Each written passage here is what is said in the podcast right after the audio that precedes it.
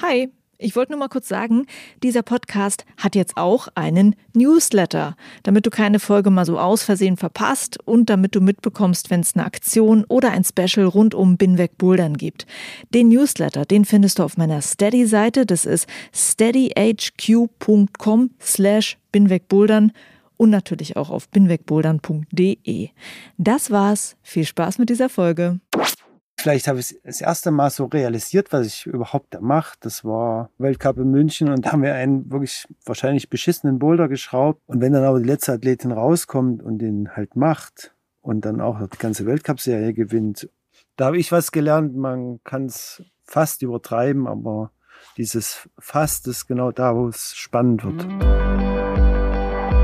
Hi und willkommen zur Folge 102 von Binweg Bouldern. Ich bin Juliane Fritz und das eben war Dirk Uhlich, mein Gast in dieser Folge. Ich freue mich sehr über dieses Gespräch, weil Dirk ist offizieller IFSC Route Setter und er ist Betreiber der E4 Boulderhalle in Nürnberg und er macht dort regelmäßig Wettkampfsimulationen für ein paar der besten Boulderinnen und Boulderer der Welt. Die reisen extra in seine Halle an, um sich auf die kommende Saison vorzubereiten. Im April geht die World Cup Saison ja wieder los und da ist es natürlich besonders spannend, jetzt mit Dirk zu reden. Über das Wettkampfschrauben, über die vergangene und kommende Saison und wir haben auch darüber gesprochen, wie er die Entwicklung des Routenbaus als Profession im Moment sieht. Es gibt also richtig viele spannende Einblicke, Leute. Also habt viel Spaß mit dieser Folge. Vielen Dank an alle Hörerinnen und Hörer, die Binweg Bouldern monatlich supporten, und zwar mit Steady. Steady ermöglicht es so kleinen Medienmachern wie mir, ihre Arbeit zu finanzieren. Und zwar dadurch, dass eben Hörer, Leser oder Zuschauer als Crowdfunder mit vielen kleinen oder großen Beiträgen helfen. Schau mal vorbei auf Steady. Ich habe mir da auch so ein paar Extras und Goodies für meine Supporter ausgedacht. Das findest du alles auf der Steady-Seite für Binweg Bouldern. Die ist natürlich auch verlinkt in den Show Notes und auf binwegbouldern.de. Danke für den Support und jetzt ab in die Folge.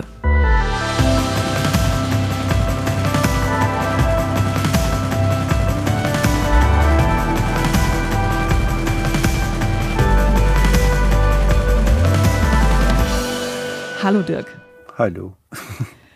Dirk, du bist vielen wahrscheinlich bekannt als Betreiber der E4 Boulder Halle in Nürnberg. Du bist seit so circa 20 Jahren Roadsetter, wie ich ergoogelt habe. Und du hast schon sehr viele Wettkämpfe auf nationaler und internationaler Ebene mitgebaut und bist jetzt seit kurzem auch offizieller IFSC Chief Rootsetter. Glückwunsch erstmal dazu. Danke. Kannst du denn erklären, was sich hinter IFSC Chief Rootsetter verbirgt? Äh, nee, kann ich nicht. Das weiß die IFSC vielleicht selber nur halb. Also das äh, Ganze heißt Continental Chief Root Setter, also IFSC Continental Chief Root Setter. Und was macht man denn so als IFSC Continental Chief Root Setter? Ja, was macht man da? Es ist so, dass äh, den Weltcup-Zirkus gibt es ja schon halt viele Jahre. Und man hat vor ein paar Jahren mal versucht, das Ganze auf europäischer oder auf kontinentaler Ebene halt parallel laufen zu lassen praktisch, dass es den Weltcup-Zirkus gibt und da unten drunter noch ein Zirkus für jeden Kontinent, wo man sich qualifizieren kann für die Weltcups. Mhm. Ja, das ist halt die letzten Jahre eingeschlafen und jetzt haben sie vor zwei Jahren damit angefangen, wieder so einen Zirkus aufzubauen. Heißt aber, dass jetzt aus, ich sag mal, grob zwölf äh, Wettkämpfen im Jahr, Weltcups, werden dann halt nochmal 50 mehr weil hier von jedem Kontinent auch nochmal so ein Zirkus ist. Es gibt jetzt diese European Championships dann im August, ne? Das gehört dazu. Genau, die haben sie immer stiefmütterlich behandelt, haben sie einfach bei einem Weltcup, also vor allem in München, halt mit reingeschoben und haben gesagt, so, wer an der Halbfinale gewonnen hat, der ist auch gleich Europameister, wenn er aus Europa kommt. Und das wird den Athleten halt nicht gerecht. Also erstens können sich halt viele überhaupt nicht international zeigen, weil sie noch nicht gar nicht bis dahin kommen Genau, die kommen noch nicht bis zum Weltcup, aber haben halt gute Leistungen und dann gibt es halt Nationen, die halt ein Überangebot an fitten Leuten haben. Die kommen dann auch nirgendwo auf einem Wettkampf, weil es nicht genug Startplätze sind. Ja, jedenfalls gibt es jetzt die äh, Europa League, also Europa Cup Serie. Und dafür brauchen sie dementsprechend halt auch die Schrauber. Da ist halt international, also von der RFC seit den letzten zehn Jahren halt nicht viel passiert mit äh, Nachwuchs, also mit neuen Schraubern, die neuen Wind reinbringen und halt ein bisschen aktueller sind. Und das versucht man jetzt halt über diese Continental IFC-Schiene und deswegen haben sie uns halt, also ich bin jetzt der Vertreter für Deutschland, da diesen ehrenvollen Titel gegeben, damit wir die Europacups halt organisieren können, also schrauben können als Chefschrauber, weil wir so viel Erfahrung haben und dürfen halt auch bei den Weltcups mitschrauben. Wir sind zwar mit der IWC gleichgestellt, aber wir sollen uns erstmal um die kontinentalen Bewerbe kümmern. Wie viele sind das? Wo sind die in diesem Jahr dann? Die Wettkämpfe? Ja, ich habe jetzt München irgendwie auf dem Schirm, aber welche kommen dann noch? Also das sind so verrückte Orte wie Tünmen äh, in Russland äh, drin. Aber Augsburg haben wir auf deutscher Seite noch. Das ist der Europäische Jugendcup. Dann gibt es viel in Österreich. Also Graz haben wir da, Brixen, Klagenfurt, Prag, Soiree. Die ganzen Europacups sind ja auch die Jugend-Europacups, gehören ja auch noch dazu. Also da kommen allein schon auf der Liste halt 20 äh, Einsätze wären da möglich, sag ich mal. Okay. Neben den Weltcups halt. Also es gibt für uns als Zuschauer dann auch viel zu sehen. Das ist ja eine sehr gute Nachricht. Hoffentlich. Also wenn das alles übertragen wird. Oh, bitte. Dann, ja. ja, das ist alles eine Kostenfrage. Also, ich weiß. In Deutschland ist es auf alle Fälle ein bisschen schlechter geworden jetzt das kommende Jahr. Und da fällt halt auch eine Übertragung rein. Also wenn wenig äh, Kohle für einen Wettkampf ist, dann leidet auch die Übertragung weg. Ja. Okay, stelle sich bitte einer mit dem Handy hin und mache einen Livestream. ja, aber ist es dem Sport gerecht, wenn da nee, Handy ist es steht? natürlich nicht. nicht. Ja? Also die sind Berufssportler und äh, sehr schön, dass sie irgendwo an Wettkampf teilnehmen können, aber wenn sie keiner sieht, dann steigt ihr Marktwert eigentlich auch nicht. Ja? Ja, das stimmt allerdings, ja. Also du musst ja präsent sein. Aber daran wird ja dann wahrscheinlich gearbeitet, dass wenn nicht nur einfach mehr Wettkämpfe gemacht werden, dann auch mal mehr Livestreams wieder möglich sind. Also ja, allgemein die Qualität der Wettkämpfe sollte doch steigen, auch auf Routenbausicht. Ne? Mhm. Wie kommt man denn in so eine Position eigentlich? Also äh, war das jetzt so ein langes Ziel, auf das du hingearbeitet hast? Ähm, warum hast du Bock darauf, in so einer Position zu arbeiten? Wie ist es? Hm habe ich dahin gearbeitet. Äh, es hat sich ergeben, würde ich mal so grob sagen. Also mir liegt halt viel dran, dass ich viel Erfahrung sammle im Routenbau und es geht meines Erachtens nur über die Anzahl und die äh, verschiedenen Wettkämpfe, also dass man alle Arten von Wettkämpfen schon mitgemacht hat und halt auch viele Fehler machen kann.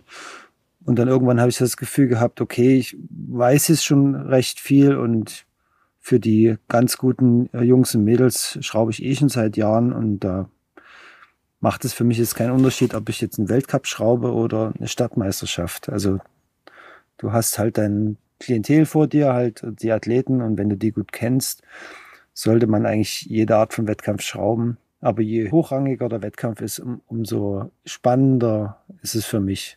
Also ich gehe ungern noch in, in eine Kletterhalle und schraube ein paar Kommerzboulder als dass ich lieber halt einen Weltcup äh, schraube. Und in deiner eigenen Halle? Ja, da mache ich ja alles, also vom Kommerzbau zum, zum Wettkampf. Aber du bist eher auf Wettkämpfen unterwegs, wenn du nicht in deiner Halle bist, als dass du jetzt ja. in anderen Hallen in Deutschland schrauben würdest. Ja, ich mache gerne immer was Neues. Also ich bin gerne bei Großprojekten, wenn äh, Riesenhallen eingeschraubt werden oder neue Hallen gebaut werden.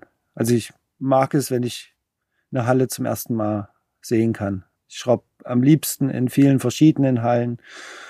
Der Anspruch in einem Wettkampf ist halt hoch und ich mag halt dieses, ich muss pünktlich fertig sein und äh, will ein Top-Ergebnis haben. Und äh, dieses Feedback bekomme ich bei einem Wettkampf und nicht bei einer Kommerztour. Ah, okay, also dir ist es wichtig, dass die Leute dann am Ende sagen, wie sie es fanden und das hast du in der Halle so wenig, weil da, da kommt dann selten einer oder weiß selten einer, Mensch, der Dirk Ulich hat es gemacht, jetzt sage ich immer Bescheid. Also ich sitze in der Halle auf alle Fälle, nachdem wir geschraubt haben und dann kommen unsere ganzen Homies, die sich halt freuen, wieder neue Boulder zu bekommen. Und dann sehe ich direkt das Feedback. Also sie sagen mir schon, ob der scheiße war, der Boulder, oder ob er geil war. Und dann kann ich was lernen.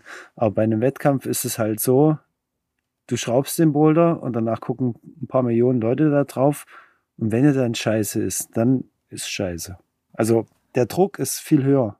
Die Leute in der Halle verzeihen uns immer mal einen Boulder, der jetzt nicht so Premium geworden ist. Dafür gibt's halt noch zehn andere, die geschraubt worden sind und dann findet sich ein guter. Aber im Wettkampf hast du halt diesen, äh, genau, diesen Leistungsdruck. und den brauchst du, weil du sagst, hey, ich möchte ja besser werden. Also das ist wirklich so ein Bedürfnis von dir. Ja, ja. Also der, der die wenigsten Fehler dann im Endeffekt macht, der hat dann das beste Ergebnis. Okay, das ist natürlich auch eine ähm, besondere Motivation.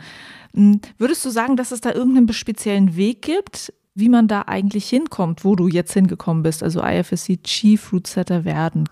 Äh, nee.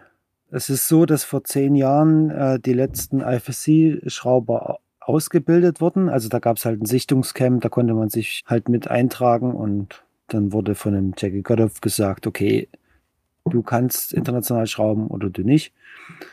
Und das war vor zehn Jahren das letzte Mal. Und dann hat die IFC gesagt, okay, wir haben viel zu viele Schrauber. Dann habe ich mich äh, halt mehrfach beim DRV halt vorgestellt und sagte, ich möchte gern so an so einem Workshop mitmachen oder an so einer Leistungsfeststellung. Und da hieß es halt immer, äh, wir brauchen nicht mehr Schrauber oder wir brauchen jetzt Frauen oder es, es gab immer irgendwie eine Ausrede, warum jetzt kein Kurs stattfindet. Und andersrum komme ich halt dann nicht rein als normaler Schrauber. Du musst hoffen, dass die IFC halt so einen Kurs anbietet. Ja, und der wurde nie angeboten. Dann hieß es, ihr müsst mehr Erfahrung haben. Da sage ich, okay, man kann nur Erfahrung haben, wenn man an einem Weltcup mitgeschraubt hat. Mhm. Ja? Man kommt nur zu einem Weltcup, wenn der IFC sagt, du darfst dort schrauben. Also es ist halt so ein ganz Ausspiel. Wie bist du denn zum ersten Mal bei einem World Cup reingekommen, dass du da mitschrauben durftest? Ja, das Nachfragen. Also es, es war halt auf deutscher Seite, also in München. Und da hat der austragende Verband, also der DRV in dem Fall, halt auch ein Recht zu sagen, okay, äh, unsere eigenen Leute dürfen aber auch mitschrauben, nicht nur die Lizenz. Und so habe ich halt im Endeffekt dann fünf Jahre München geschraubt, bin dann halt auf eigene Kosten halt in die USA geflogen äh, oder nach Slowenien, habe da an Weltcups äh, mitgeschraubt, einfach um die Erfahrung zu haben, damit die Ausrede nicht mehr zieht, du hast nicht genug Erfahrung. Okay, das heißt, das ist auch erstmal ein paar Jahre lang, dass du da reingebuttert hast und Geld ausgegeben hast, bevor du dann irgendwann mal Geld gesehen hast dafür, dass du dort schraubst. Ja, also ich mache das nicht, um Geld zu verdienen. Also schon, man, man muss von dem, von dem Job leben, aber es war mir ein innerisches Anliegen, halt auf Weltcups zu schrauben, weil ich das Gefühl habe, ich kann den Jungs und Mädels äh, was bieten, schraubertechnisch. Bin ja auch nur Künstler, so wie alle anderen Schrauber und ich möchte meine Gemälde an die Wand klatschen und die Leute sollen sagen, das war cool. Also die sollen mehr sollen sagen, es war cool, als das war scheiße. Du gibst mir gerade genau das richtige Wort, obwohl ich weiß, also es sagen mir immer viele Rootsetter, dass äh, Routenbau Teamwork ist. Aber gibt es irgendetwas, was du mal bei einem World Cup geschraubt hast oder bei einer deutschen Meisterschaft, wo du das Gefühl hast, das war so cool, da habe ich auch wirklich geschafft, das umzusetzen, wie ich es wollte. Es wurde so geklettert, wie ich es wollte. Alles geil. Ja, ich sag mal so, dass es wurde geklettert, so wie ich es wollte. Das ist nicht mehr so strikt, wie ich das vor Jahren gesehen habe. Es muss nicht so gemacht werden, wie ich das will. Mhm. Es ist cool, wäre cool, wenn das die äh, stylischste Lösung ist von mir aus, aber es gibt so viele verrückte Athleten, die haben alle so, äh, ich nenne es mal Anomalien. Also ob das nur jemand ist, der so Hardcore Fingerstrom hat oder jemand, der sich so präzise bewegen kann oder, oder Bewegungen speichern kann. Die finden alle einen anderen Weg, der ihnen halt besser passt. Und es ist auch ganz wichtig, dass es sowas gibt, weil äh, das macht die Sache noch spannender, finde ich. Es gibt sicherlich viele Routen, wo ich sage, die äh, haben mir was bedeutet. Aber ich weiß nicht, vielleicht habe ich das erste Mal so realisiert, was ich überhaupt da mache. Das war, jetzt schlag mich nicht tot, mit einem Jahr 16 oder 18, wahrscheinlich 16. War Weltcup in München und da hat haben wir einen wirklich, ja, wahrscheinlich beschissenen Boulder geschraubt, also viel zu risikoreich. Und ein Boulder dauert ja immer 30 Minuten lang, im schlimmsten Fall. 30 Minuten für alle Athletinnen zusammen, meinst du? Ja, ja, genau. Da, mhm. Jeder hat dann seine vier Minuten, 30 Minuten grob oder mehr oder weniger.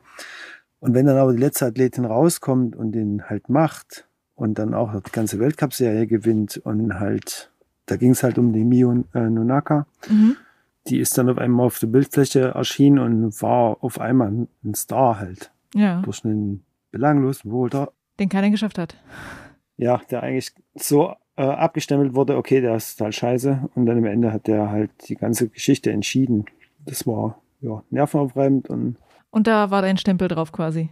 Ja, also da habe ich was gelernt. Man kann es fast übertreiben, aber dieses Fast ist genau da, wo es spannend wird. Mm, okay. Aber es ist wahrscheinlich auch richtig anstrengend für euch, wenn ihr sowas erlebt, wenn wirklich bis zum Schluss das Gefühl da ist, keiner kriegt es hin. Und äh, dann liegen die Nerven wahrscheinlich schon blank bei euch. Ja, ja, sicher. Es ist ja auch wirklich so, dass ihr ja wirklich wie so eine Bühne bereitet für die Athletinnen und Athleten. Also klar, die sind die Stars, ne, aber die funktionieren auch nicht, ohne dass ihr da irgendwie eine coole Arbeit abliefert. Das heißt, es ist so ein krass hoher Anspruch an das, was ihr macht. Und ähm, ich stelle mir vor, neben, du kannst Griffe in die Wand schrauben, ist da noch so vieles anderes wichtig. Also, dass ihr natürlich diese Athleten gut im Blick habt, dass ihr wisst, was ihr gerade von denen fordern müsst. Was würdest du sagen? Was ist so deine tägliche Weiterbildung, das, was du machst, um da up-to-date zu bleiben? Ich schaue mir viele Videos an. Also wenn ich die Athleten nicht vor Ort sehe, dann schaue ich mir an, was sie halt so posten. Damit ich so das Gefühl habe, okay, das ist denen ihr Stand gerade, die sind jetzt besser als letztes Jahr oder schlechter oder können das besser, das schlechter. Ich versuche halt so viel wie möglich äh, visuell mir reinzuziehen oder sie sie halt vor Ort. Also ich habe halt viel Kontakt mit dem deutschen Team, Österreicher, Slowenen und selbst die Japaner, also alle Leute, die gut sind, sehe ich öfters mal im Jahr. Und das ist auch ganz wichtig, dass ich immer irgendeinen Scheiß schrauben kann und zu sehen, okay, das können die jetzt besser oder da bin ich besser geworden. Also es ist ja das Gleiche. Also ich muss mich ja, meine Fortbildung ist auch, mir jeden Tag zu sagen, wie fit bin ich denn gerade im Verhältnis zu diesen Leuten. Ja. Ja. Ähm, das heißt ja, das ist ja super individuell, dir zig Athleten anzuschauen und das alles sozusagen zu bündeln in deiner Arbeit. Hast du da bestimmte Personen immer vorm Auge, während du schraubst? Also schraubst du für bestimmte Personen dann? Ja, also im Wettkampf schraubt man immer für bestimmte Personen. Also du musst das Feld ja kennen.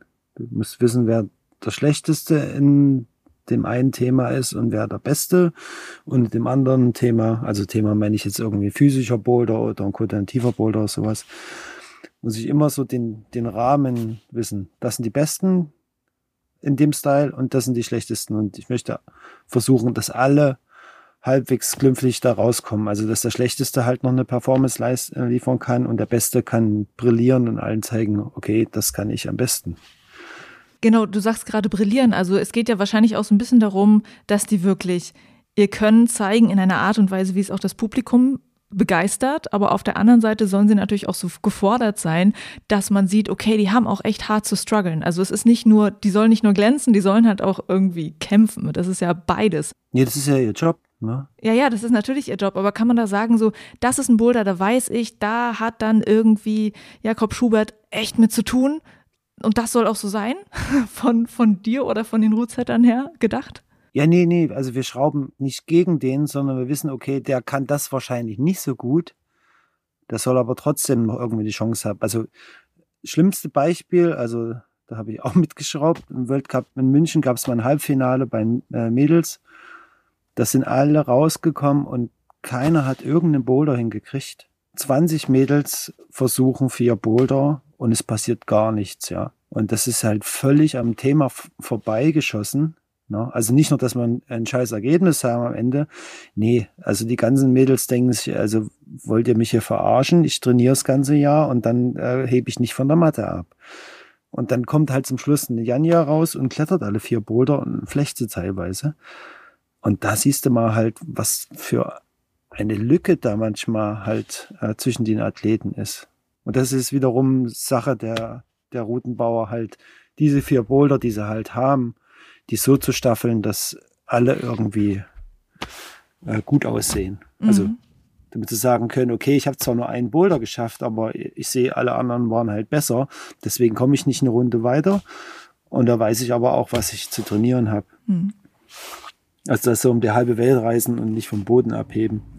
Ja, das stelle ich mir auch krass vor. Bei manchen, also es gibt ja auch so ein paar Nationen, die äh, nicht so stark vertreten sind und wo Athleten immer nicht besonders weit kommen. Da frage ich mich jedes Mal, boah, die reisen immer wieder an. Das ist ja anstrengend, ne? Also auch deshalb sind diese Kontinentalmeisterschaften, glaube ich, auch so wichtig. Ja, genau. Das ist dann wahrscheinlich besser. Also ihre Bühne ist dann halt auf kontinentaler Ebene. Und ich meine, dieses, dieses gleiche Konstrukt, äh, wie schwer und wie leicht so eine Runde zu sein hat, hast du ja auf allen Levels, ob das eine Deutsche Meisterschaft ist oder eine Landesmeisterschaft. Wenn ich eine B-Jugend bayerische Meisterschaft Quali ranschraube, da kann ich schrauben und danach gehen halt alle heulend nach Hause und, und denken sich, ich mache keinen Wettkampfsport mehr, weil das ist ja viel zu krass, was da von mir verlangt wird. Also muss ich halt was schrauben, wo, wo die sagen so, okay, ich habe zwar nur einen Boulder geschafft, aber es, es bockt mich, da mehr zu trainieren. Ich will alles schaffen das nächste Mal. Ja.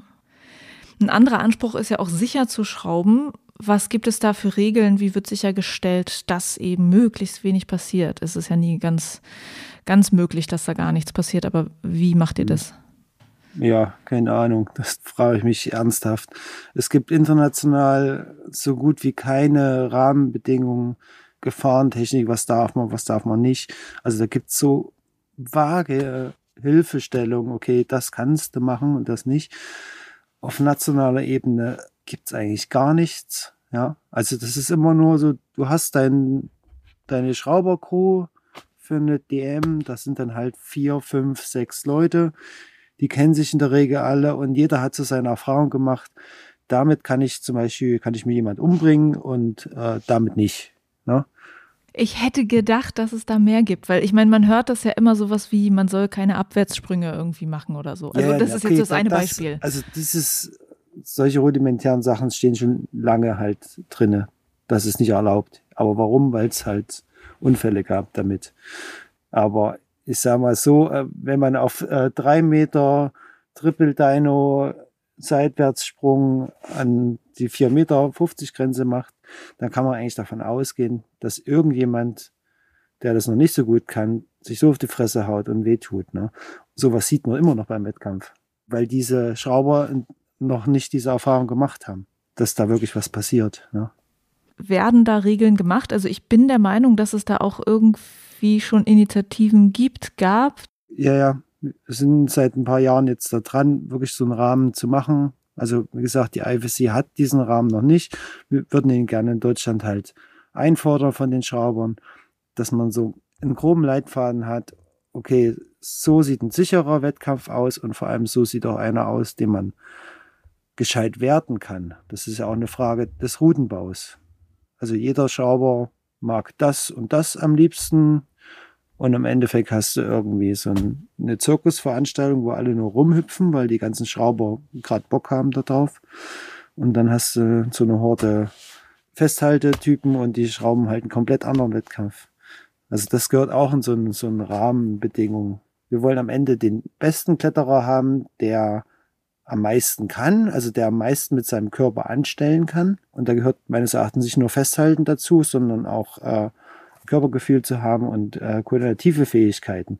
Das finde ich sau wichtig. Und da kann halt der Oldschool-Festhaltekletterer nicht sagen, nee, den Scheiß, den will ja keiner sehen, dieses Rumgehampel.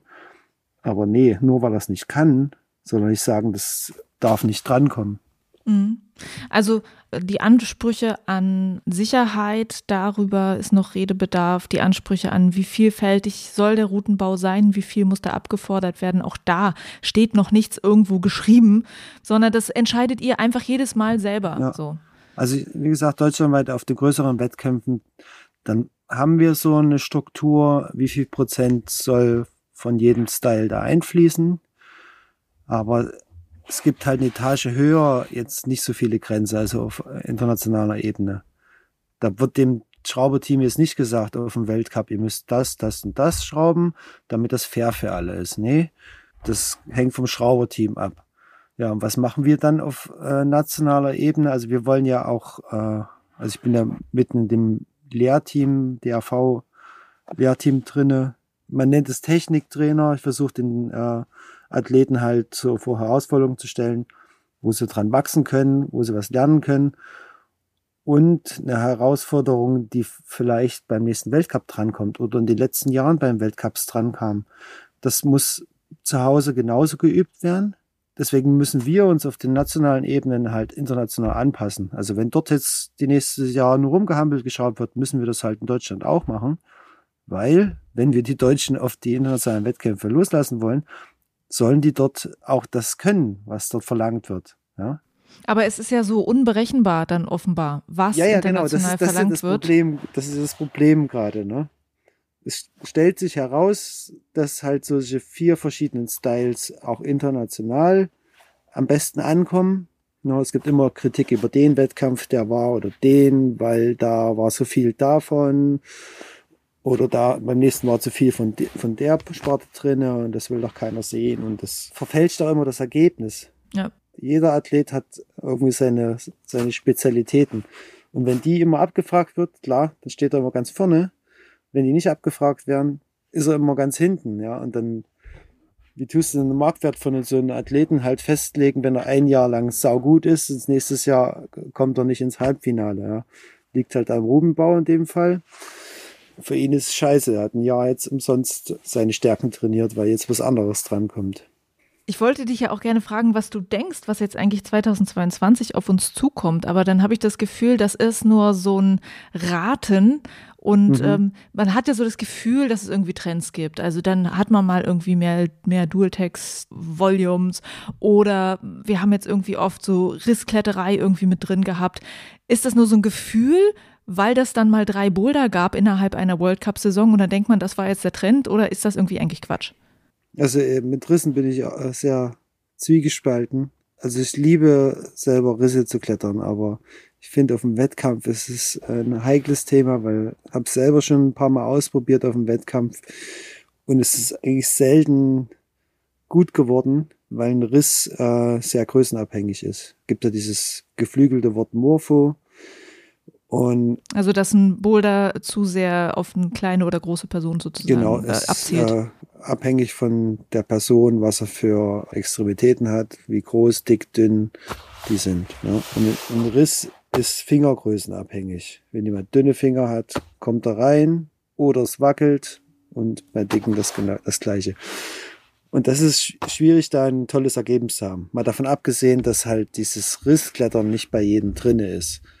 Hat man ja auf dem Weltcup gesehen. Die einen können das ganz toll, die anderen haben das noch nie gesehen was hat man dann von Ergebnis?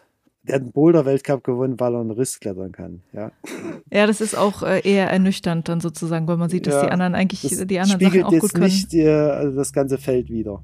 Aber ähm, würdest du würdest du sagen, dass man sowas als Trend irgendwie oder dass das jetzt ein Trend war und dass da jetzt ein neuer kommt? Könntest du sowas absehen, was 2022 passieren wird? Nee, das kann man nicht absehen. Man kann nur gucken, äh, was so die Gerüchteküche sagt.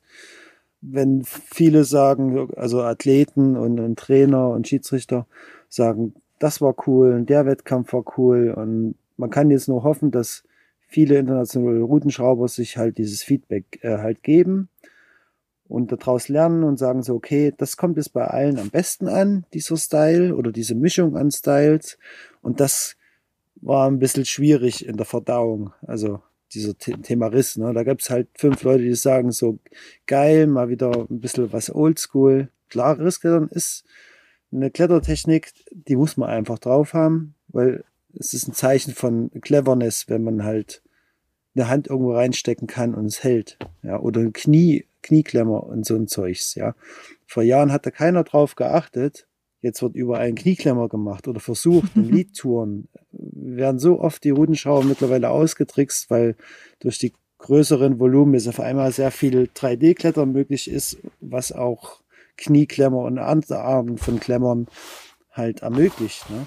In die Richtung äh, geht es schon mehr, dass man halt jetzt auf einmal mehr Möglichkeiten hat durch das 3D-Klettern, durch größere Volumen und größere Griffe. Ah, das nennt ihr 3D-Klettern, ja? Dann. Also es wird halt wird dann dreidimensional. Also wenn ein Griff einen Meter aus der Wand kommt, habe ich nicht mehr diesen kleinen Griff ja, vor mir auf der Wand, den du kompromisslos durchbügeln musst, sondern musst auf einmal hinter dich schauen und es ist eher so spinnartig in allen drei Dimensionen, wie du dich fortbewegst. Und wer das halt mehr trainiert, dieses 3D-Klettern, hat auch viel mehr Möglichkeiten dann im Schädel einen Boulder zu lösen halt. Ne? Das kann man aber, glaube ich, nur trainieren in einer Halle, in der halt auch genauso geschraubt wird. Ich glaube, das ist auch gar nicht so Usus, oder? Ja, also klar, wenn du die normalen russischen Trainingsmethoden siehst und eine 45-Grad-Wand mit kleinen Griffen vorstellst, also das ist ja immer so das Synonym für den Russen, der trainiert, der hat da Schwierigkeiten halt mit diesen größeren Sachen und 3D. Und der muss halt dann in Länder fahren oder in Hallen trainieren, wo das möglich ist, ja. Da hat auch nicht jede Nation halt die besten Voraussetzungen. Wir in Deutschland haben sau gute Voraussetzungen und können das leider noch nicht so umsetzen, dass man, dass das sichtbar ist. Wir sehen ja zum Beispiel, dass die Leute immer ganz viel nach Innsbruck anreisen, um da zu trainieren. Das scheint so ein Hotspot zu sein. Wo, wo reist man noch hin heutzutage als internationaler Athlet?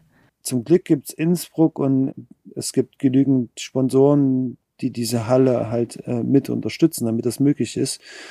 Weil ich, wenn ich jetzt mal aus Betreibersicht spreche, würde ich mir niemals im Leben in Boulder schwerer als 7a in, in eine Halle schrauben, mhm. weil meine Kundschaft das gar nicht braucht, nur überspitzt dargestellt. Aber solche Athleten brauchen genau das. Die brauchen ihre 30, 40 äh, Touren ab 8a und Boulder halt im, im achten Franzosengrad und koordinatives Zeug. Und das muss speziell geschraubt werden. Und da gibt's ja, in Deutschland gibt's Liedhallen noch Augsburg, die sich das Ganze aufdrücken und die dafür auch Unterstützung bekommen. Ja, und in Hilden meinetwegen, da gibt's Möglichkeiten halt auch äh, viele schwere Touren reinzuschrauben. Und bei dir an der Wettkampfwand im E4, ich meine, da machst du ja solche Simulationen. Würdest du das dann auch sagen, das sind die Boulder, die, die hole ich ganz schnell wieder raus aus der Wand, weil sonst haben meine Kunden hier nichts zu tun? Ja, ja, also für einen normalen Kunden, den musst du darauf vorbereiten, weil das ist, hat Gefahrenpotenzial.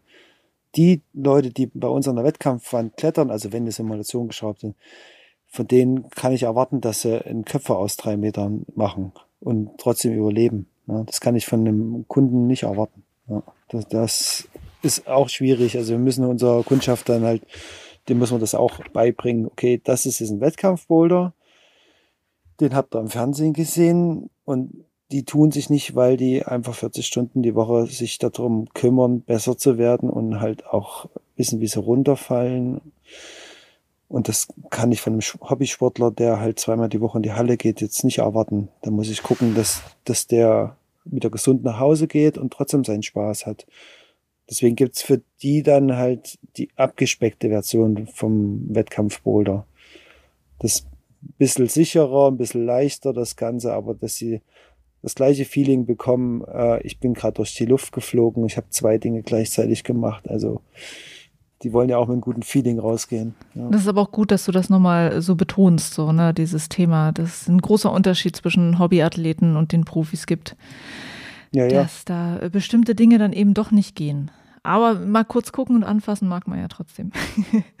ja, wie das ja, so aussieht. Klar, also deswegen mache ich das ja auch äh, mit der Wettkampfwand und hoffe, dass die ganzen Athleten herkommen, damit die Kundschaft sieht, okay, das ist das ganze Spektrum äh, dieses Sports. Ich mag meinen Sport und möchte jeden davon begeistern, halt äh, eben weil er mich halt genauso begeistert. Und ich weiß, wie ich angefangen habe und habe irgendwelche Dreier geklettert und weiß, wie, wie scheiße ich äh, geklettert bin und freue mich, dass ich jetzt schon was gelernt habe in den letzten 20 Jahren Klettern und weiß aber trotzdem, es gibt noch fünf Ligen über mir, wo die Leute Sachen machen, die man sich gar nicht vorstellen kann. Aber dieses ganze Spektrum möchte ich halt dem Kunden zeigen. Ich möchte kein Fitnessstudio werden, äh, wo jeder halt seine Handeln stemmt und anonym wieder nach Hause geht. Nee, es ist, Klettern ist ein sehr interaktiver Sport. Was Besseres gibt es eigentlich nicht. So viele Leute auf dem Haufen, die zusammen äh, sich was erarbeiten können und sich freuen, dass sie was geschafft haben. Ja. Auch wenn es nur die sinnlose Art von Sport ist. Sport hat ja keinen tieferen Sinn. ja, aber dann ist es das Zwischenmenschliche vielleicht, was den Sinn ergibt dann noch. Also ja. diesen, diesen, wenn man den dann haben möchte, abseits ja, von der Bewegung. Das ist Begeisterung. Man hat Begeisterung für was und kann, das kann ansteckend sein, ja. Mhm. Mm, kommen wir nochmal zu diesem Thema auch äh, Feedback für Routen. Du hattest ja auch schon gesagt, ne, das ist total wichtig, dass da drüber gesprochen wird, was ist gut gelaufen, was ist schlecht gelaufen. Wie ist denn da zum Beispiel das Zusammenspiel? Du arbeitest ja mit dem deutschen Nationalteam auch viel zusammen. Redest du denn mit den Trainern, redest du mit den Athleten und, und du sagst, die, die sagen dir vielleicht, hey, ich muss das und das üben oder du sagst, das und das könnte gefordert werden, üb das. Also wie funktioniert da das Zusammenspiel? Ja, also das mache ich seit 15 Jahren. Da habe ich so die ersten Deutschland Cups geschraubt und Lehrgänge und Simulationen. Und das hat sich in den letzten 15 Jahren sehr viel verändert. Also am Anfang waren wir, haben wir Boulder geschraubt. Meinetwegen Donnerstag, Freitag haben Boulder geschraubt. Samstag, Sonntag war ein Wettkampf dran an, an den Bouldern und wir haben die Leute gar nicht gesehen. Das war ganz verrückt halt. Also wir waren halt Auftragnehmer, wir sollen 16 Boulder an die Wand schrauben für einen Wettkampf. Und das war's. Und wir haben nie Feedback gesehen. Also wir, haben, wir wussten nicht, okay, haben die das jetzt alle geklettert? Wie haben sie es geklettert? Haben die dabei was gelernt? Gar nichts. Die letzten zehn Jahre hat sich das dann geändert, dass wir dann halt dabei waren. Dann hat man gemerkt, so, okay, die Athleten merken gerade, es ist gut, irgendwie mit einem Rudenschrauber interagieren zu können, weil der macht den Scheiß an die Wand, den ich klettern muss. Also muss ich den verstehen und andersrum muss ich den Athleten verstehen. Mhm. Also anders funktioniert nicht. Ich will was an die Wand schrauben, was gerade so schwer ist, dass einer hochkommt, meinetwegen. Und andersrum muss, muss der Athlet halt auch wissen, was er dort zu tun hat. Ja. Und da versuchen wir uns mit den Athleten halt zusammen halt weiterzuentwickeln. Mhm. Kann ich dich auch mal fragen, wen du da gerade so siehst? Also, das ist ja natürlich auch für die kommende Saison spannend. Ich habe jetzt gestern leider gelesen, Alma Bestvater zum Beispiel hat jetzt eine Schulterverletzung, wird dann wohl nicht mit dabei sein. Nee, die ist wahrscheinlich jetzt komplett äh, aus für diese Saison. Ja. Aber wen siehst du gerade in der kommenden Saison, wo du ein besonderes Augenmerk drauf hast, auf die Entwicklung und äh, Hoffnung hast? Ja, ja genau. Also wir hatten ja dieses Wochenende die erste Simulation äh, vom deutschen Team in Nürnberg.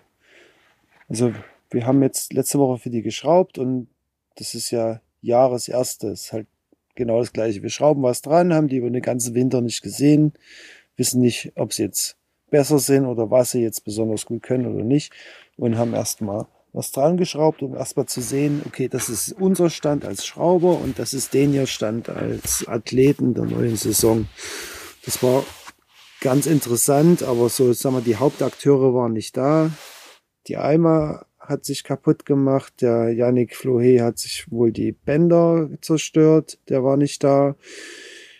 Der Jan war krank und der Alex war im Ausland. Also haben wir jetzt erstmal so die Leistungsträger der, der letzten Saison halt nicht dabei. Und jetzt guckst du erstmal, okay, wie sind die anderen drauf? Mhm. Die kommen jetzt alle halt aus dem Fitnesstraining. Die haben im Winter halt Gewichte gestemmt und haben Fingertraining gemacht und jetzt haben sie das erste Mal die Möglichkeit, wieder eine Wettkampfsimulation zu machen. Und das Thema diesmal war halt äh, Koordination, weil das findest du normalerweise nicht so häufig in der Halle und auch nicht so wettkampfspezifisch in einer normalen Halle.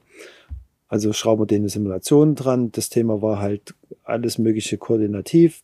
Ja, und da haben wir eigentlich die Jungs, die sonst auch immer sehr gut sind da drinnen, die sind halt jetzt auch schon sehr früh im Jahr halt fit auf dem koordinativen Zeug. Also Elias Arigata Krüger zum Bleistift ne, oder Linus. Äh, solche sind halt immer fit in den modernen Sachen. Und bei den anderen, also ich sag mal, ich verübel es jetzt keinen, wenn er jetzt äh, noch koordinativ noch nichts auf der Kette hat, weil er halt gerade zwei Monate lang irgendwelche 80 Kilo Handeln gestemmt hat. Also das ist schwierig, da halt diese Spritzigkeit äh, schon am Anfang des, der Saison an den Tag zu legen. War sehr interessant zu schauen und jetzt äh, gestern war auch das österreichische Nationalteam auf den gleichen Bouldern. Und für mich war es sehr wichtig, die beiden Nationen zu sehen. Jetzt kommen nochmal die Bulgaren und die Slowenen, um mal zum groben Überblick zu haben, wie haben die ganzen Nationen jetzt trainiert und wie stehen wir in Deutschland so im Vergleich zu diesen großen Nationen. Okay, äh, und die Österreicher, wie fit sind die im koordinativen? Ich kann nicht mehr sprechen. Und ja. wie fit waren die Österreicher jetzt im koordinativen? Ja, im Vergleich äh, hinkt mir noch hinterher, sag ich mal, im, im Groben, aber bei uns waren nicht alle Leute da. Das hält sich schon die Waage. Ne? Also ich bin immer erstaunt, wie äh, die physische Stärke halt von den Österreichern. Ja. Wenn es da um diese kleinen Griffe und so geht. Also die haben ein bisschen einen größeren Anteil an, an Liedkletterern. Also da ist halt dieses Festhalten und, und ein bisschen mehr traditioneller überwiegt da. Ja. Es war eh uns, die, finde ich, so die Stärke der Deutschen, dass viele koordinativ halt äh, schon fit waren, also international gesehen. Waren in der Vergangenheit. Ja, die über die letzten Jahre waren, weil es die letzten Jahre. Also hoffe, es bleibt so, ne? Ja, auf jeden Fall. Und dass sie auch nach dem Wintertraining wieder die Spritzigkeit kriegen, die sie jetzt ja. noch äh, vermissen. Genau, Studio Block haben sie es gerade abgesagt. Das ist ja leider oder schade. Dass es auch wieder Corona-bedingt oder warum haben sie es abgesagt? Oh, ich habe es nur gerade überflogen, dass es halt nicht stattfindet.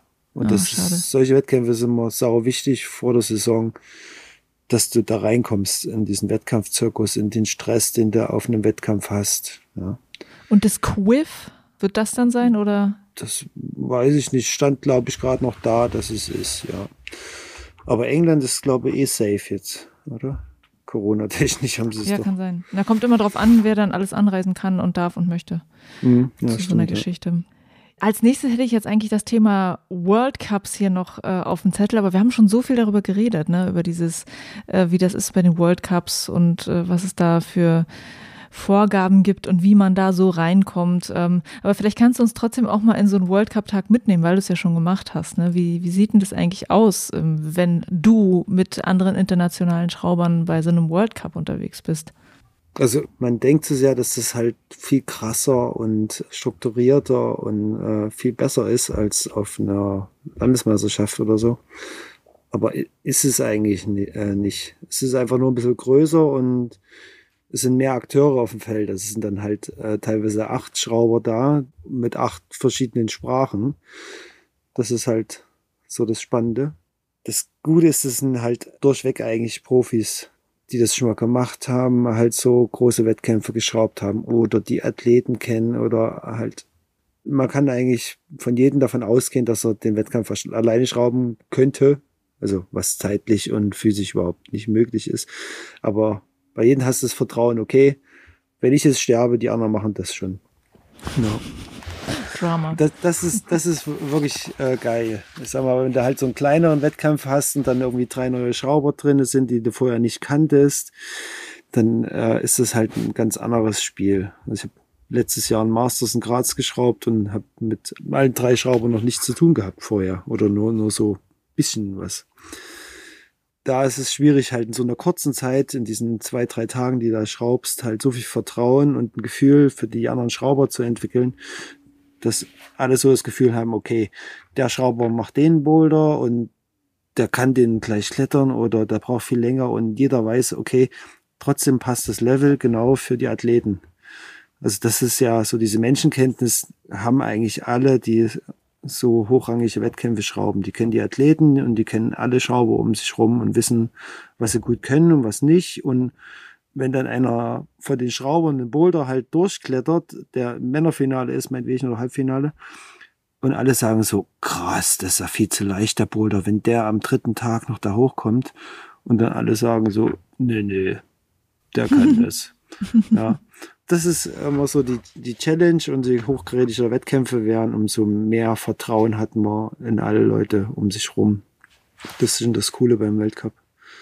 Also aber Arbeitszeit ist teilweise noch größer als bei kleineren Wettkämpfen. Heißt, wie viele Tage und ähm, wie viele Stunden hat so ein Tag? Ja, von bis, also ich sag mal, ein, ein kompletter Weltcup dauert halt sieben Tage, also fünf Tage Schrauben, zwei Tage Wettkampf. Und das ist ja ein offener Wettkampf. Also wir hatten Jahre in München, da waren weit über 300 Starter. Und das Maximum war mal 22 Stunden. Du bist vor der ISO-Öffnung da, also fängst du 5 Uhr an mit Schrauben und dann ist der Tag irgendwann nachts halt äh, äh Mitternacht oder nach 12 zu Ende, weil die Athleten so lange brauchen. Es regnet mal dazwischen, da gibt's eine Unterbrechung. Also es sind ewig lange Tage. Mhm. Wie oft passiert es eigentlich, weil es geht ja auch irgendwie immer darum, die Athleten doch nochmal neu zu fordern, sich was Neues auszudenken. Wie oft passiert das dann, dass dann einer so kommt und sagt, ey, ich habe da was Neues. Guck mal hier, geht das? Was, was denkt ihr darüber? Also wird das dann so ausdiskutiert bei neuen Sachen? Hm. Also früher habe ich viel riskiert, sage ich mal. Also riskieren heißt äh, irgendwas Verrücktes machen, was die vielleicht noch nicht kennen oder was abgefahren ist. Aber ich sage mal so, in einem äh, Finale, wo dann ganz viele Zuschauer da sind, dann willst du auch nichts riskieren. Also äh, bei einem Lead-Wettkampf wird es immer darauf hinauslaufen, dass 50 mehr oder weniger kleine Griffe an der Wand sind und das Ergebnis ist, wer am längsten durchhält. Da baut keiner in der Mitte halt einen Sprung rein, den nur einer schafft. Ja. Und beim Bouldern schraubst du jetzt nicht den Hardcore-koordinativen Boulder, wo vielleicht einer das errät, weil er aus Japan kommt und Kung Fu studiert hat oder sowas. Also die Hoffnung ist, dass genau einer das hinkriegt. Also dieses Risiko willst du eigentlich nicht äh, im Finale eingehen. Aber wo probierst du sowas aus dann? Ja, bei den Simulationen äh, okay. oder bei den Trainingscamps. Ja, das ist es. Aber halt wenn es da funktioniert, dann würdest du es zum World Cup bringen. Ja, wenn ich noch den anderen Nationen die Chance gebe, okay, äh, hier es was Neues, bereitet euch darauf vor. Na, da es halt sowas, ja, so eingesprungener Toho-Catch, keine Ahnung, war vor ein paar Jahren, war das absolut neu. Dann fängst du halt an, das im Training halt äh, den Deutschen beizubringen. Dann machst du halt mal einen kleinen Wettkampf oder einen Masters und bringst das halt rein. Dann gibt's ein Video im Internet, dann schrauben das zig andere Leute nach in anderen Ländern.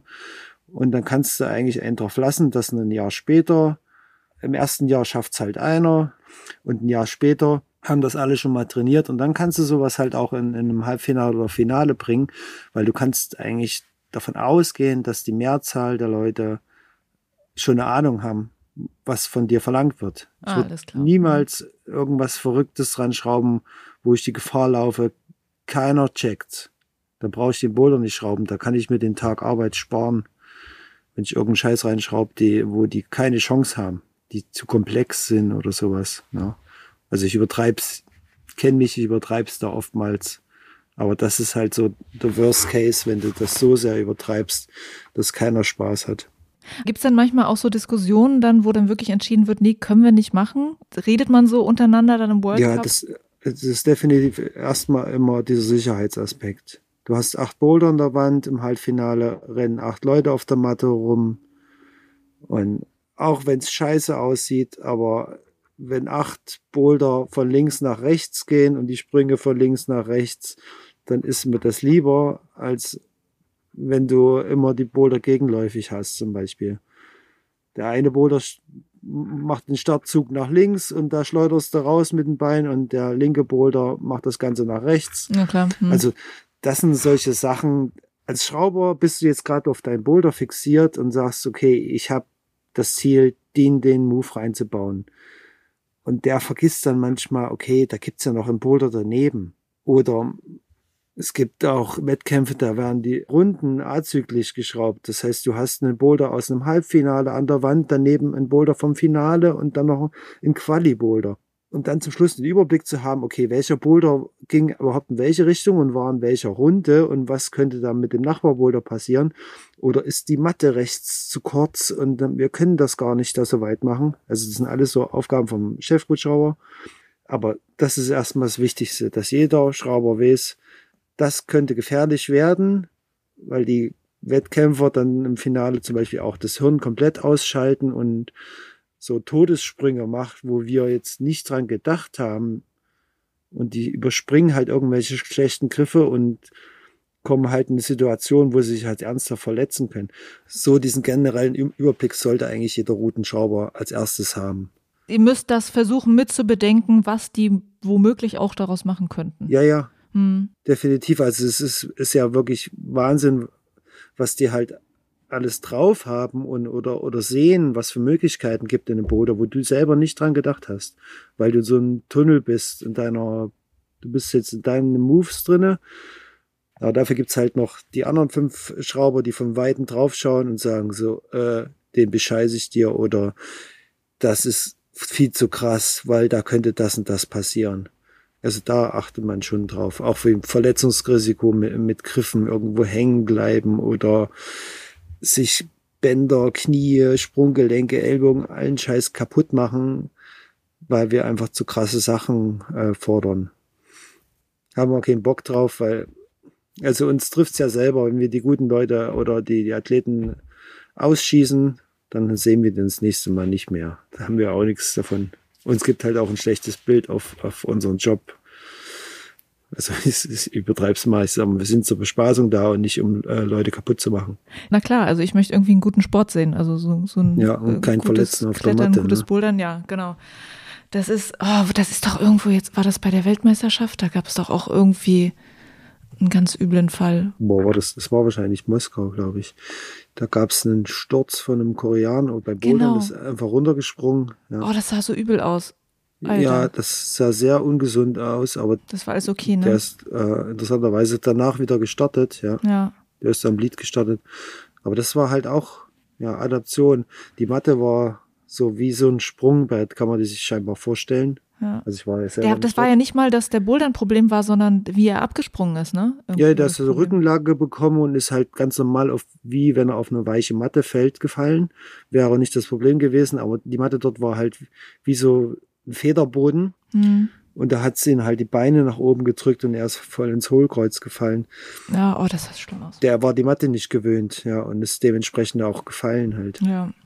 Gut, da könnte man jetzt als Chefschrauber sagen, so, okay, die Matten ist äh, zu hart oder die entspricht nicht äh, dem Standard, ja, können Risiko werden. Ist ja tendenziell immer eine Aufgabe des Chefroutenbauers, die Matte abzulaufen, zu gucken, okay, da gibt's eine weiche Stelle in der Matte, da gibt's äh, einen Spalt oder da gibt's Verletzungsrisiko. Genauso wie mit den Wänden. Die dürfen nicht vibrieren oder, oder teillocker sein oder du kriegst die Finger irgendwo rein. Man muss überall gucken, dass sich dort keiner verletzen kann. Das mache ich genauso in der Kletterhalle. Also da schaue ich auch, dass sich in der Halle halt so wenig wie möglich Leute verletzen. Es reicht ja schon, wenn sie runterspringen und sich äh, verletzen, aber da muss ich es nicht schuld sein, weil ich fahrlässig äh, eine kaputte Matte da habe Ja, oder ja. die Griffe locker habe oder sowas. Ne? Ich wollte auch noch mal so ein bisschen die, äh, die letzte Saison, die neue Saison mit dir besprechen. Das letzte Jahr war ja unschön gewesen. Unschön wegen Corona, weil so viel ausgefallen ist am Ende, weil auch so viele, also jetzt in der World Cup-Reihe so viele Athleten dann wegen Olympia gefehlt haben. Das fand ich irgendwie schade. Und es könnte ja dieses Jahr dann vielleicht, hoffentlich, alles etwas normaler werden. Wie war denn für dich die Saison 2021, die so anders war, wo dann noch Olympia mit dabei war? Ja, ich bin das, dieses Corona-Thema, das äh, betrifft uns alle Schrauber, also die kommerziellen Schrauber noch mehr als die, die mit Wettkämpfen zu tun haben, weil die waren ja, ich sag mal, wenn du beschissen geplant hast, hast du ein Jahr lang, warst du ein Jahr lang arbeitslos. Alle Hallen zu, nix, äh, keine Arbeit. Und ich habe halt, dadurch, dass ich eh mehr Bock auf Wettkämpfe hatte, äh, habe ich eigentlich mehr zu tun gehabt als vorher, interessanterweise weil die Athleten jetzt auch nicht in irgendeine Halle gehen durften, sondern die mussten dann Trainings bekommen über den Verband, damit die auch trainieren können äh, unter Corona-Bedingungen. Und das haben jedenfalls viele Nationen angefragt und ich habe im Endeffekt habe ich mehr geschraubt als die Jahre davor. Halt aber hauptsächlich auf äh, Trainingsebene für Athleten, Olympia-Vorbereitung für die Deutschen. Da gab es auch eine große Unterstützung halt in den letzten Jahren, die uns jetzt halt ein bisschen auf die Füße fällt dieses Jahr, weil diese ganze Förderung ist jetzt erstmal äh, weg. Ja. Auch wegen Corona, also gab es viele Einsparungen. Also dieses Jahr wird, wird auf alle Fälle äh, spannend, wie Wettkämpfe durchgeführt werden können. Äh, Mit weniger Geld dann, ja. Ja, es ist weniger Geld da und auch weniger Unterstützung äh, für die Athleten. Mhm. Das ist äh, Also alles, worauf wir uns so gefreut haben mit Olympia, fällt danach auch alles knallerfall wieder weg. Ja, so so irgendwie hat da jeder gedacht, okay, jetzt ist Tokio rum, Paris sagt, wir haben Bock drauf, die Amis sagen, wir haben Bock drauf, also äh, ist Olympia sicher. Und dann denkt man, okay, da kann ja der Olympische Sportbund äh, uns auch noch ein bisschen unterstützen, weil wir sind ja olympisches, äh, olympische Sportart. Und ja, aber Pustekuchen, also ist eigentlich genau das Gegenteil passiert und wir haben jetzt so das Problem, dass jetzt ja der Olympiasieger äh, für Paris trainiert werden muss. Aber da fehlt das Geld dafür. Also ich stelle mir die Frage, wann, also wer dann die Dringlichkeit irgendwann sieht, dann wahrscheinlich dann ja, vorher. das Jahr vor Paris, ja, wo der Zug abgefahren ist. Ja, also andere Nationen also haben es ist einfach halt nicht nachhaltig, so. Also zumindest in Deutschland. Ja, ich, also ich kenne ja die Gründe nicht, warum sie die ganze Förderung eingestellt haben. Also es hieß halt, wegen Corona müssen wir einsparen. Aber dann, wenn mir was an dem äh, Klettersport liegt, dann muss ich halt gucken als DRV, dass ich entweder noch einen Sponsor reinkrieg, der halt solche Olympia-Aspiranten halt unterstützen kann. Oder man holt woanders Sponsoren her, aber wenn wir beim Klettersport irgendwie was reisen wollen, international, dann muss da einfach mehr Geld fließen oder ähm, mehr Leute da sein, die sich darum kümmern. Also andere Nationen haben, haben das gerafft und haben riesen Leistungszentren aufgebaut, sich einen äh, fetten Trainerstab daran geholt, wo die die Mittel herhaben. Also es sind halt andere Geldströme als bei uns. Ja. Das klappt beim DRV nicht. Ja. Ansonsten findest du, dass Olympia äh, und der Routenbau dort, dass das irgendwie anders war für dich? Also ja, gut, also wie geschraubt worden ist bei Olympia, das ist halt auch, die einen sagen super toll, die anderen sagen so, na ja, da gab es Besseres. Die hatten krasse Umstände. Also wenn ich jetzt dort äh, Schrauber gewesen wäre und dann hast du so Auflagen gehabt wie äh, keiner darf äh, die Boulder oder die Leadroute sehen, weil da, da war auf einmal Medieninteresse und da steht dann halt irgendwo ein Kameramann und der filmt dann halt die Routenschrauber, wie sie gerade die Touren testen und postet es dann halt äh, im Internet so. Das sind halt so Sachen, da mussten die Schrauber dann teilweise nachts und ohne Stirnlampe, also wirklich im Dunkeln, äh, die Touren testen, damit das fair für alle ist, weil es halt Leute gibt, die halt sich einen Vorteil versuchen rauszuziehen. Die Umstände waren schon speziell bei Olympia. Und du hast halt eine riesen Verantwortung, klar. Also hast so viele Zuschauer. Also im Endeffekt kann man sagen, so, also wenn ich so mit Laien gesprochen habe, die fanden es ganz toll, äh, dass sie diesen Sport, den ich mache, halt mal im Fernsehen sehen konnten, auf so einer großen äh, Bühne. Das allgemeine Feedback war eigentlich, äh, wurde toll präsentiert. Okay, also du hattest das Feedback bekommen, dass Leute von außerhalb des Sportes das auch schön fanden und verstanden haben. Das ist ja auch mhm. so das, was so äh, vorher befürchtet wurde, dass die Leute vielleicht den Sport nicht verstehen. Ja, also so ja, bei den Bouldern ist immer sch schwierig äh, zu verstehen mit diesen ganzen äh, Zahlen da drinne. Ja. Das leidige Thema Leadklettern verstehst du, weil der kommt am höchsten. Das kann jeder Laie verstehen. So. Aber beim Boulder mit diesen ganzen Punkten. Hättest du eine Idee, wie man die Bepunktung anders machen könnte? Also es gibt tausend verschiedene Varianten. Also das, ähm, was jetzt passieren wird dieses Jahr auf Europaebene, werden sie jetzt mit zwei Zonen äh, rumhantieren. Und ah ja. Hm. Womöglich passiert das halt nächstes Jahr auch auf dem Weltcup. Und ich fand es bei den, bei den Amis eigentlich so, also ich mag ja Zahlen, also ich fand das eigentlich ganz cool, dass alle drei Zonen halt jeweils 25 Punkte und dann, wenn ich noch einen Versuch bekomme, wird 0,1 abgezogen. Das war für, für mich eigentlich ganz plausibel und als Schrauber habe ich auch mehr Chancen, in, äh, ein klares Ergebnis zu bekommen, eben weil ich mehr Wertungen drinne habe in einem Boulder. Der Nachteil, sage ich mal, oder ja, was man bedenken muss, wenn du einen zwei oder drei Zonen Boulder hast, brauchst du auch zwei oder drei Moves. Also es gibt ja wirklich so Premium Boulder, die bestehen aus einem Zug. Und da brauchst du gar keine Zone sozusagen. genau, da kann man keine Zone dran bauen. Ja, ist schwierig, aber also ich möchte gerne sowas auch noch äh, schrauben, weil man kann auch einen Einzelzug so schrauben oder zwei, den absoluten Einzelzug. Den möchte ich dann aber mal sehen. Das kann ich mir jetzt gerade noch nicht vorstellen. ja, also ich sag mal, mit koordinativen Sachen kannst du halt schon einen Boulder schrauben, wo dann halt, also irgendwo muss eine Zone sein, klar, oder ein Bonussystem. Aber es ist schon möglich, halt äh, an einem Einzelzug äh, ein ganzes Starterfeld auseinanderzunehmen, anhand der Versuche. Ein schneller Boulder kann auch mal äh, 15, 20 äh, Versuche verlangen bei einigen. Und dann hast du 20 verschiedene Rankings. Bin eh Fan vom Purismus halt und nicht von, also von keinem so zehn Zug Boulder, was ja auch nicht erlaubt ist, eh nicht erlaubt ist, aber halt so irgendwie so, so langatmig, atmig Boulder finde ich irgendwie ein bisschen unspektakulär, so. Das ist wie eine Leadroute. Guckst du eine Leadroute halt einmal an und wenn die halt absolut homogen ist und du weißt, okay, der ist am fünftletzten Griff gefallen, da wird der nächste am viertletzten fallen und der andere am drittletzten. Ja, dann weiß ich, dann kann ich von der Sechs-Minuten-Tour brauche ich die ersten vier Minuten nicht sehen, weil da passiert nichts. Und wenn du jetzt so diesen Single-Move hast äh, und dann 20 verschiedene Wertungen, da finde ich es schon ein bisschen spannender. Ah, kann ich verstehen. Die Saison 2022, die geht ja los mit dem Boulder und Speed World Cup in Moskau am 1. April. Äh, erstmal die Frage, wird es World Cups geben, bei denen du auch schraubst dieses Jahr? Nee, ich habe mich jetzt äh, gerade für alle europäischen Wettkämpfe mhm. eingetragen und da zählt halt auch die EM in München dazu. Mhm. Also wenn ich dort äh, schrauben darf, wird das halt, glaube ich, der größte internationale Einsatz. Mhm. Worauf blickst du besonders dieses Jahr? Also welches Event ist für dich besonders wichtig und spannend? Ja, also München auf alle Fälle. National weiß ich nicht. Also muss ich erst mal schauen, ob die, die Saison äh, so richtig anläuft in Deutschland.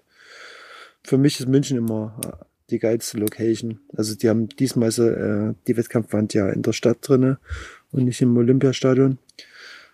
Aber was ich so an, an Wettkämpfen, internationalen Wettkämpfen gesehen äh, habe, fand ich München immer so das mit der krassesten Gänsehaut ein riesenfettes Publikum da, was sich auskennt und halt eine Stimmung äh, verbreitet. Das, also, da schraube ich schon gerne so.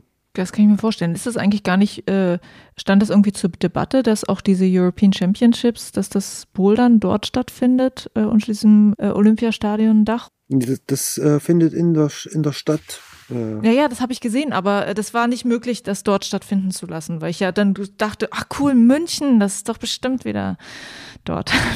Und dann ist es ja, aber ich, nicht da. Ich, ich meine, das klingt ja auch cool, Olympiastadion, ja, da gehört Klettern ja hin. Aber ich, das ist, der Ausrichter ist ja äh, München. Wenn die es halt cool finden, dass alle Sportarten so äh, stadtnah sind, ja, ja, gerne. Wir hatten letztes Jahr haben wir äh, in Graz halt dieses Masters geschraubt, das war auch mitten in der Stadt. Auf einmal stehen so 2000 Menschen um dich rum und feuern diese Athleten an und das ist eine Stimmung, da ist mir, hä? Das hast du seit Jahren nicht mehr gehört, halt. So eine Energie halt, ne? Eben weil auf den Wettkämpfen normalerweise keine Zuschauer mehr da sind und die Athleten auch dementsprechend drauf sind. Wenn man jetzt zum Beispiel den Johnny Kruder aus Slowenien äh, anschaut, der funktioniert anders äh, in der Turnhalle ohne Zuschauer als vor 10.000 Menschen in München. Und ich will den aber den Johnny sehen, der vor 10.000 Menschen klettern, weil oh, ja. mhm. da kann er wirklich alles aus sich rausholen und ist zu allem bereit. Also die, diese Gänsehaut möchte ich äh, schon gerne haben. Okay, dazu braucht es so, ein, so einen Platz in der Stadt auch.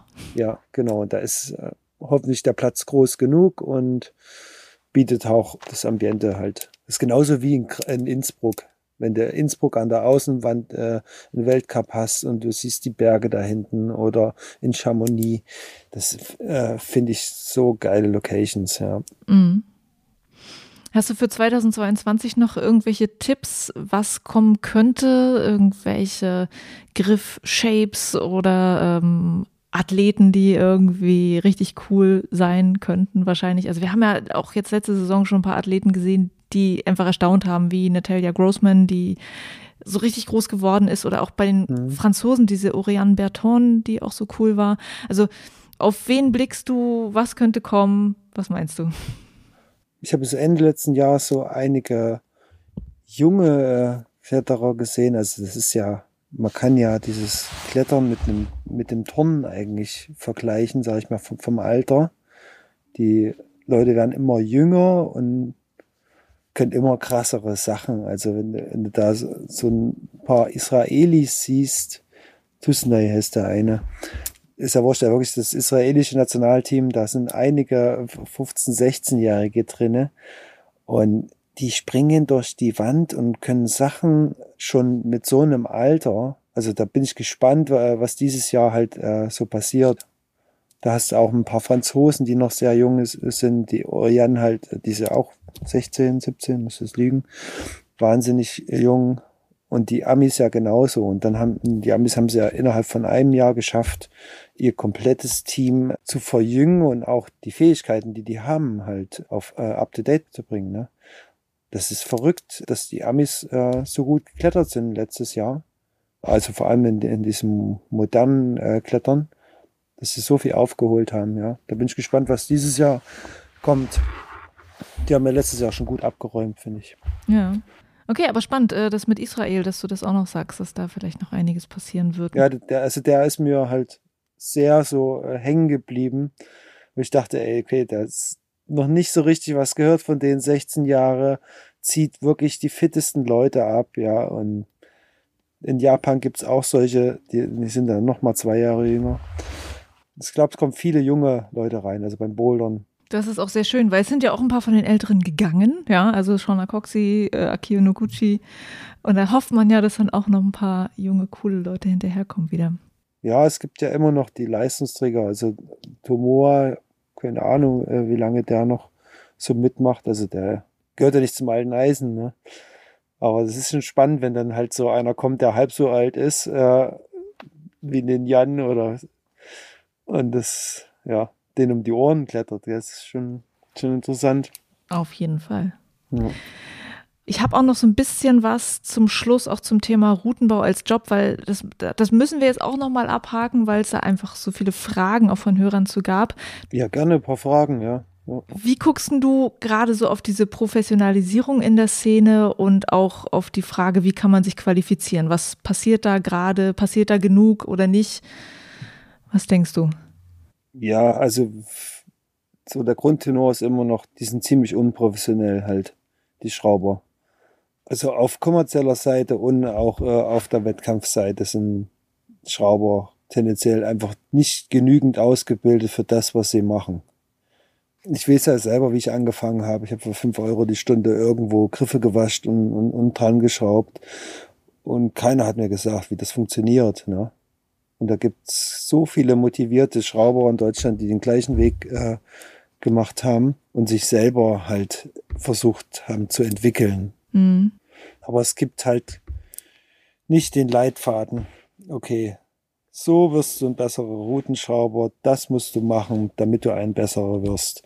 Und um das auszumerzen, also wir wollen angesehen werden als ein Job wie jeder andere. Also ist es erstmal wichtig, dass wir dementsprechend bezahlt werden, wenn wir das eh schon unser ganzes Leben lang äh, hauptberuflich machen, muss die Bezahlung halt so stimmen. Also es kann nicht sein, dass wir unter einem Mindestlohn arbeiten und daneben der Kfz-Mechaniker, von denen es Tausende in Deutschland gibt, halt äh, 100 Euro die Stunde bekommt. Das ist halt irgendwie krass, ne? Die Schrauber, die machen ja trotzdem einen guten Job und werden halt richtig beschissen bezahlt. Also wir sind gerade beim DRV und auch bei anderen äh, Institutionen dran, da eine Struktur zu schaffen. Da sitzen einige Leute dran, die sich darüber Gedanken machen, was für eine Ausbildung oder wie muss ein Mensch beschaffen sein, der halt tolle Routen baut. Was muss der können und was sind solche Arbeitsbedingungen und was kann man von dem auch verlangen. Ne? Mhm. Und du hast ja selber in deiner Halle auch immer mal wieder wahrscheinlich junge Leute, die du dann anleitest. Zumindest höre ich das manchmal von Schraubern aus der Szene. Ja, habe ich bei Dirk Ulich gelernt, so, oder? Wie gehst du denn einfach wirklich bei dir in der Halle vor, wenn du dort äh, mit einem jungen Schrauber zusammenarbeitest oder einer Schrauberin? Was würdest du den oder was gibst du denen mit auf den Weg? Hm, wie kann man das beschreiben? Also ich ich bin kein Diktator und sage so, hey, du hast es jetzt so und so zu machen oder so und so, weil du arbeitest jetzt bei mir, sondern ich versuche den so ihren Platz zu lassen, damit sie sich äh, entfalten können. Das mache ich halt, weil ich selber das so gemacht habe. Ich bin halt in meiner damaligen Home-Halle gewesen und habe mich da ausprobiert. Und der Chefschrauber dort hat mich dort äh, machen lassen. Ja, und wenn ich ein Problem hatte, bin ich zu ihm hin und sage so, hey, was hältst du davon? Und da habe ich mir ein Feedback äh, geholt. Und ich finde, dass dieser Routenbaujob, da, das, das muss irgendwie intrinsisch sein. Also ich habe innerlich das Bedürfnis, Steine an die Wand zu machen, dass andere Leute sich daran erfreuen. Und wenn man diesen Zugang hat, so okay, ich komm, mach das, weil, weil ich Bock drauf habe, ja, dann lasse ich die Schrauber das äh, machen und sehe halt, also ich versuche die jetzt nicht so anzuleiten, sondern lasse die ihren Job machen oder auf was sie Bock haben und dann kann ich immer noch sagen, so okay, das gefällt mir nicht, weil ich finde, das und das ist ah, ein bisschen gefährlich oder ist äh, nicht toll oder das könnte man besser machen, so und so.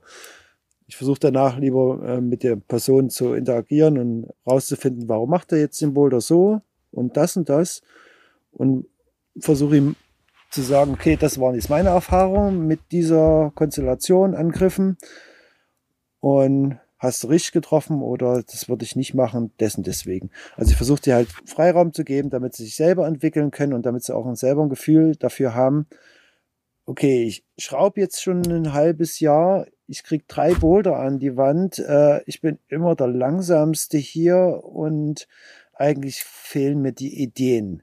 Dann kann die Person für sich entscheiden, okay, vielleicht ist das Schrauben äh, nichts für mich, weil ich bin nicht kreativ genug oder ich habe nicht die Geduld oder was weiß ich.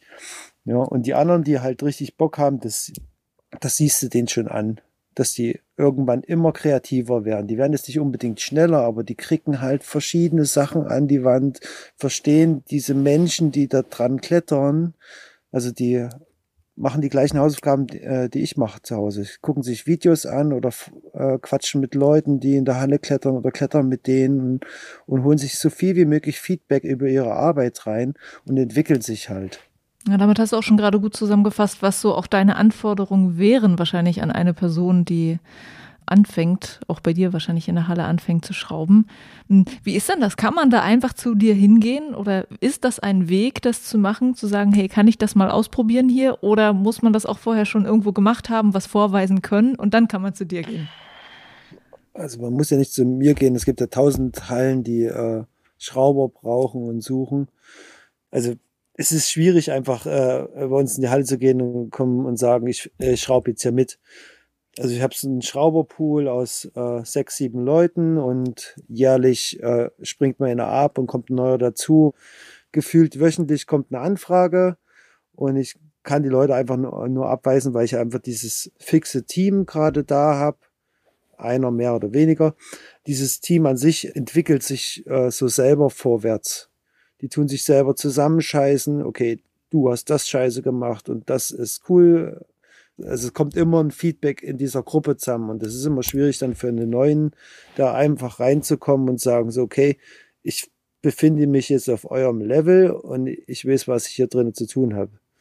Ich lasse immer gerne Leute mitarbeiten, um zu sehen, okay, der kann sich jetzt ein bisschen was abschauen bei uns und meine Schrauber kriegen auch einen Input von einem neuen Schrauber, von einem auswärtigen.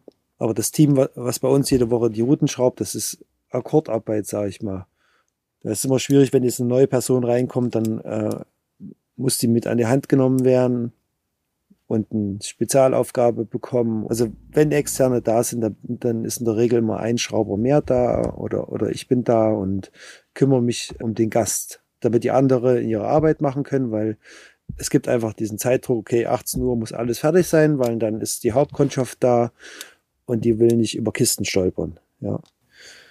Jetzt gerade ist, die Wettkampfvorbereitungssaison. Wir haben vier Veranstaltungen in der Halle in, in sechs Wochen. Da muss doppelt ausgeschraubt werden, gewaschen und reingeschraubt werden. Äh, ich rudere nur rum mit den ganzen Schraubern, wer was äh, machen kann und wer hat Zeit für was da kommen mir neue Leute eigentlich nur in die Quere oder es ist ähm, schwierig, die unterzubringen in, in so einem äh, äh, straff gesteckten Zeitplan. Mhm. Es gab noch einen Hörer, der Fragen zum Thema Indoor- und Outdoor-Bouldern hatte. Frage Nummer eins. Du bist ja auch eigentlich bekannt als jemand, der draußen Routen einbohrt, Routen definiert, erst begeht. Wie viel Zeit hast du dafür überhaupt noch? Gar nicht. Leider eigentlich äh, arbeite ich 40 Stunden in der Halle. Da habe ich jetzt halt ein super äh, Team in der Halle und einen Partner, der äh, mir da Freiraum lässt, dass ich überhaupt noch Möglichkeiten habe, äh, diesen Wettkampfschraubzirkus noch mitzumachen. Der kostet mich viele Wochenenden, dann habe ich eine Tochter. Äh, ich möchte auch sehr viel Zeit mit ihr verbringen. Das heißt, äh, Grunde genommen sind die meisten Wochenende eh schon durch. Und erst begehen versuche ich eigentlich zweimal im Jahr halt mir ein Projekt zu, zu schnappen, dass ich irgendwo hinfahren kann und eine lange Tour zum Beispiel wiederholen kann oder, oder was einbohren. Das Ziel setze ich mir zweimal im Jahr. Meistens klappt es einmal. Okay. Ja. Und die andere Indoor-Outdoor-Frage ist, ähm, wo siehst du, jetzt muss ich mal gucken, wie er es genau beschrieben hat, wo siehst du die Grenzen und die Unterschiede von Indoor-Bouldern zu den klassischen Outdoor-Bouldern? Hm. Also vielleicht muss man das aufdröseln. Was sind die Unterschiede zwischen Indoor- und Outdoor-Bouldern? Die Farbe. Die Farbe? Die Farbe des Gesteins? ja, drin ist alles viel bunter. ähm, es ist interessant, ja. Es kommt ja oftmals der Satz zu einem äh, zum Beispiel äh, modernen Wettkampfboulder. Ja, aber das gibt's doch draußen gar nicht. Und das stimmt nicht. Man hat's nur nicht gesehen.